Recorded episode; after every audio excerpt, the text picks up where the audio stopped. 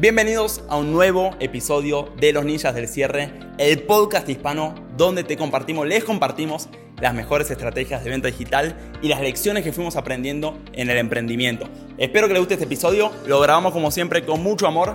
Si te gusta, suscríbete, compartilo y sin dar más vuelta, arranquemos, démosle play. Las ventas de un lanzamiento se cierran súper sencillas, o sea, es la cosa más fácil que vi de cerrar de mi vida. Mi equipo de venta está acostumbrado a rebatir objeciones. Tino hoy tuvo una llamada de dos horas de presentar, de persuadir, de hacer seguimiento. Ni en un lanzamiento es a uno vienen porque no le pasa la tarjeta y le pasas otro link y compran. Te lo voy a poner como una analogía a lo que pasa en un Evergreen, que es mucho más difícil, ¿no? Cerrar en un Evergreen. El lead viene frío o viene tibio, no, no viene preparado para comprar. Y tiene que presentar y tiene que estar una hora y veinte y por ahí no cierra y por ahí tiene otra más y no cierra ahí se entiende más esta emoción de frustración. ¿Cómo lidiar con la frustración? Para mí una de las mejores formas de lidiar con la frustración es volver a enfocarte en la acción y en tu hábito, ¿no? Contacta 50 personas por día por WhatsApp y llama a 20. Te prometo que si haces eso durante 5 días, así no cierres a nadie, no te vas a sentir mal. Pues ya que estás operando al nivel que necesitas operar. Entonces, lo que yo les digo acá a los chicos, y es un consejo personal que me doy a mí, que es cuando por ahí no estoy teniendo tanto resultado, me enfoco mucho más en mi hábito y mis acciones, ¿verdad? Entonces, ahí les digo, chicos, agarren el teléfono y empiecen a llamar. Hagan 20 llamadas hoy, hagan 40 llamadas hoy. Se van a sentir bien con ustedes mismos. Así no cierren ninguna, les prometo, se van a sentir bien con ustedes mismos de que están empezando a acumular el resultado. Yo siempre hablo de esta diferencia entre de que muchos emprendedores operan bajo la compensación y otros operan bajo la expansión, ¿no? ¿Cómo son los que operan bajo la compensación? Son estos. Este mes cerramos, suponte, nuestro promedio mensual son 50 mil dólares. Estamos a 15 de mes y llevamos 40 mil dólares. Entonces, ¿qué hacemos? Nos relajamos. Uh, listo, estamos súper bien, vamos a estar tranquilos. Y lo que queda el mes es como que me relajo. O, por el contrario, mi promedio es 50 mil dólares. Este mes va 25 del mes y estoy en 22 mil dólares. Estoy como por abajo. Y ahora me empiezo a apurar. Puta, no hicimos nada, empecemos a operarnos. Entonces, ¿qué hacen? Operan bajo la compensación. Em, si hubo un mes malo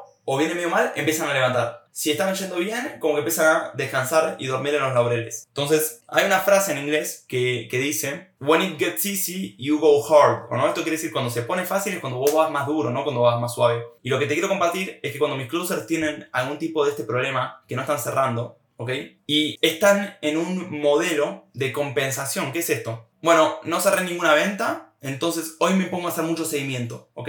Hago seguimiento y cerré una venta. Uh, me tranquilizo. Estoy más o menos ahí en el promedio. Entonces el día siguiente opero igual que siempre. Pasan tres días y no cierro ventas, uy, me pongo las pilas y me pongo a llamar de vuelta. ¿Te das cuenta? Entonces están compensando resultados negativos con resultados positivos, con actividad. Cuando lo que deberían hacer, y les digo yo cuando está flojo, le digo, perfecto, suponte, llámese que es un closer. Fer, vamos a hacer esto. Durante los próximos 20 días, ¿qué acción vas a tomar todos los días o no? ¿Cuántas llamadas vas a hacer todos los días? Si vos todos los días, durante los próximos 20 días, haces 25 seguimientos, 20 prospecciones, tomas 3 llamadas, contactas a todos estos, haces todo aquello, ¿no? Durante todos estos días, el resultado va a acumularse. Entonces, lo mismo me pasa a mí, cuando la agenda está floja, y yo a veces opero bajo compensación. Es como, uy, si no bajó la agenda, te voy a hacer un live. Tino, hacete un live para subir la agenda, ¿no? Subir la cantidad de prospectos. Y después listo, Tino llenó la agenda súper, nos tranquilizamos un poco, seguimos con lo nuestro. Uy, la agenda está floja, vamos a hacer un live, ¿verdad? Ahora, cuando yo quiero subir definitivamente, la agenda es, chicos, durante los próximos 30 días, Teo tres veces por semana y Tino tres veces por semana hacen live. Vamos a mandar tres mails por semana. Vamos a postear cuatro veces. Uh, con todo ese volumen de actividad es muy difícil que no nos garanticemos el resultado. Entonces, lo que yo le digo a los closers cuando están en, en esta etapa es, Chicos, ¿qué flujo de actividad van a estar generando durante los próximos 20 días para asegurarse el resultado? No es que, bueno, hoy no cerré nada y entonces mañana me pongo a llamar más, mañana cierro algo, entonces relajo vuelta. No, no, no, ¿qué flujo de actividad? Lo mejor es una pequeña programación para lo que va a suceder en esa semana. Eso funciona muy bien. Las reuniones es como lavarse los dientes de venta para un vendedor. Es como, che, no es monótono lavarse los dientes. Claro que es monótono. Pero luego todos los días puede ser que es un hábito que necesito para justamente mantenerme en forma. Entonces, si una reunión es un poquito monótona, mira, no fue muy productiva, no te preocupes. Porque en el agregado, el hecho del hábito de darle consistencia a un closer es lo que le genera el resultado. Yo también no apuntes a tener una reunión de una hora. Yo tengo reunión con mis programadores todos los días de lunes a viernes y las reuniones a veces duran 7 minutos. Y como, bueno muchachos, hoy no hay mucho para hablar, ya sabemos todo lo que tenemos que hacer. ¿Alguien quiere comentar algo? No, no, no, listo, cerramos sesión. Duró 5 minutos la reunión. Pero la sigo teniendo porque sé que eso nos da consistencia, ¿no? Es un punto de consistencia para el equipo, que si estamos conectándonos todos los días, el flujo de comunicación va a ser mejor. Hay días donde no surge nada, hay días donde sí, pero es el hábito. Entonces, lo primero que te quiero comunicar acá, que lo pienses justamente acá, las reuniones diarias es para mantener el hábito, para mantener la forma. No importa que sean monótonas. Algún día puede ser monótono, algún día puede parecer que es un poquito improductivo, pero en el agregado estamos fortaleciendo un hábito. Y si no lo haces, una persona se empieza a perder. Em, la empezás a dejar bajo sus propios medios, inseguridades, dudas y psicosis mental. Entonces, cuando lo tenés acá y lo tenés todos los días un poquitito, lo estás alineando, ¿no? Es como, como, el avión, que el avión llega a destino, pero se dice que el 94% del viaje está fuera de destino, ¿no? Fuera de ruta. Lo que estás haciendo es, con estas reuniones, estás como alineándolo un poquito, ¿no? Que, que, que, que para llegar a ruta, que no se nos vaya. Que no le apuntes a que duren una hora. Porque a veces, ¿qué pasa? No, claro, eso tiene que durar una hora y estoy 20 minutos haciéndoles perder el tiempo. Yo ya hace mucho no hay reuniones, pero si sé que un día no la preparé la reunión, arranco y digo, chicos, esta va a ser una reunión rápida, ¿ok? Vamos a apuntar a que sean 15 minutos. Simplemente les quiero comunicar dos cositas y arrancamos el día, ¿va? Algunas dinámicas, ¿o no? Que puedes hacer para las reuniones, como para darle variedad. Entonces, algunas dinámicas que puedes hacer. Bueno, roleplay, siempre lo puedes mandar a practicar. Chicos, vamos a practicar hoy una parte del proceso de venta, vamos a practicar el cierre. También pueden empezar a practicar como algunas partes por ejemplo, chicos, miren, ¿qué prospecto les está costando a los que venden productos físicos? Ok, pulir persuasión. Entonces, una dinámica que hacemos es, chicos, ¿qué nos está costando? X, nos está costando los multiniveles. Ok, vamos a crear en, nuestro documento de persuasión, vamos a empezar a, a ver cómo se encara este cliente y todos empiezan a compartir ideas. Entonces, de acá salieron cosas muy buenas. Por ejemplo, antes nosotros teníamos el problema de que cuando una persona venía y nos decía, no, Teo, mi problema es el tráfico, ¿no? No tengo prospectos. Entonces, ¿para qué quiero un entrenamiento de cierre si ni siquiera tengo a quién cerrar? Y nosotros, ante esa objeción, hacíamos agua. Esto quiere decir que no sabíamos cómo tratarla correctamente. Y después, poco a poco, le fuimos encontrando la vuelta. Y ahora todos mis closers saben cómo rebatirla. Y ya cuando se la ven venir, de principio, al principio de la presentación, cuando un prospecto le dice eso, ya arranca con la teoría del balde. ¿Cuál es la teoría del balde? Mira, es esta. El error más común de los emprendedores es que cuando empiezan en un emprendimiento dicen vamos a buscar un montón de prospectos, vamos a buscar cantidades abundantes de prospectos. Pero ¿qué pasa? La mayoría no se dan cuenta de que tienen un balde pinchado.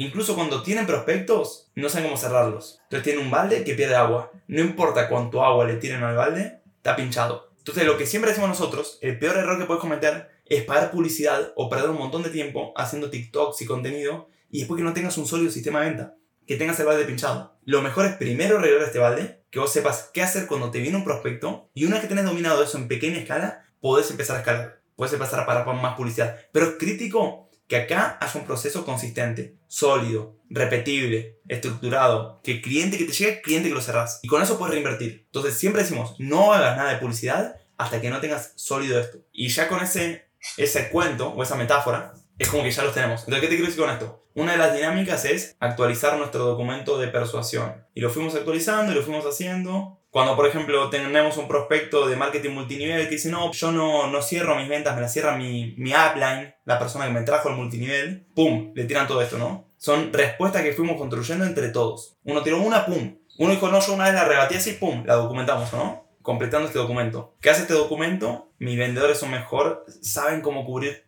más situaciones, más variedad de prospectos. Esa es una, ¿o no? Actualizar el documento de persuasión. Otra que hacemos, por ejemplo, a veces dos se ponen a practicar, suponte Luigi con Jonathan se ponen a practicar y después todos le dan feedback, ¿o no? Johnny hace cuenta que le vende a Luigi y todo el resto está tomando notas. Y después todos le dan feedback a uno, ¿ok? Entonces, esa es otra dinámica. Otra, llevamos un testimonio del grupo de alumnos, ¿está? Para que inspire a todo el equipo de venta de los resultados que estamos teniendo. Otro es que un closer muestra una de sus llamadas analizadas. ¿ok? Otro es mandarlos a las salas a hacer seguimiento cruzado. Otro es poner videos de motivación de alto rendimiento. Sinceramente esto lo fuimos puliendo. Yo ya no doy más las reuniones. Sé que en esas reuniones algunas deben ser, entre comillas, una pérdida de tiempo, pero que el hábito de tener reuniones hace más sólido el equipo en el largo plazo. Entonces yo lo que te recomendaría es que a principio de semana ya sepas, listo, el miércoles voy a traer un testimonio. de una persona que cuente su experiencia con el programa que hace esto, eleva la certeza de todos los closers. Listo, el jueves vamos a hacer seguimiento.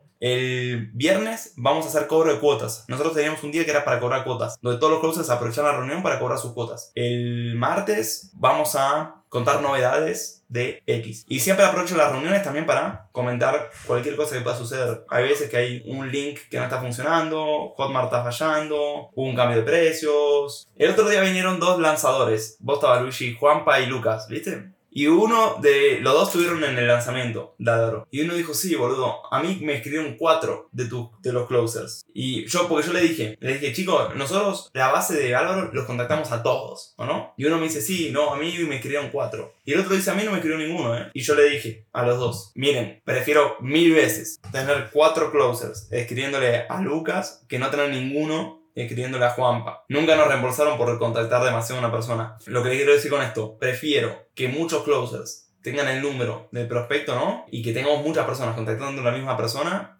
a que corramos el riesgo de que nadie la contacte. Que un closer se olvide de tenerla en seguimiento y no la de seguimiento. Entonces, después la pregunta es, bueno, pero si se cierra, ¿qué comisión asigno? Volvemos a lo mismo. Es, miren chicos, a ver, miren las conversaciones. ¿A quién le corresponde la comisión? ¿A él? ¿A él? ¿O se la dividen entre los dos? Como chicos, ahora, vamos a ser sinceros. ¿A quién le corresponde? Miren lo que hizo cada uno, ¿no? Y uno dice, no, la verdad que digámoslo. Y otro dice, la verdad que la cerré yo. Y si es claro que la cerró uno, es como, alguien dice, sí, claramente la cerró él. Vamos a ser sinceros, ¿no? Entonces, por eso no, no me preocupa. A ustedes como equipo les viene bien, ¿o no? Que, que, que esa persona se contacte con muchos. Porque en tal caso, muchos le van a hacer seguimiento. El único problema que habría con esto es si empiezan a llorar por las comisiones, ¿o no? Pero lo arreglaría ya de raíz. Que con un botón que solo dirija a, a los closers, porque se van a cruzar los prospectos.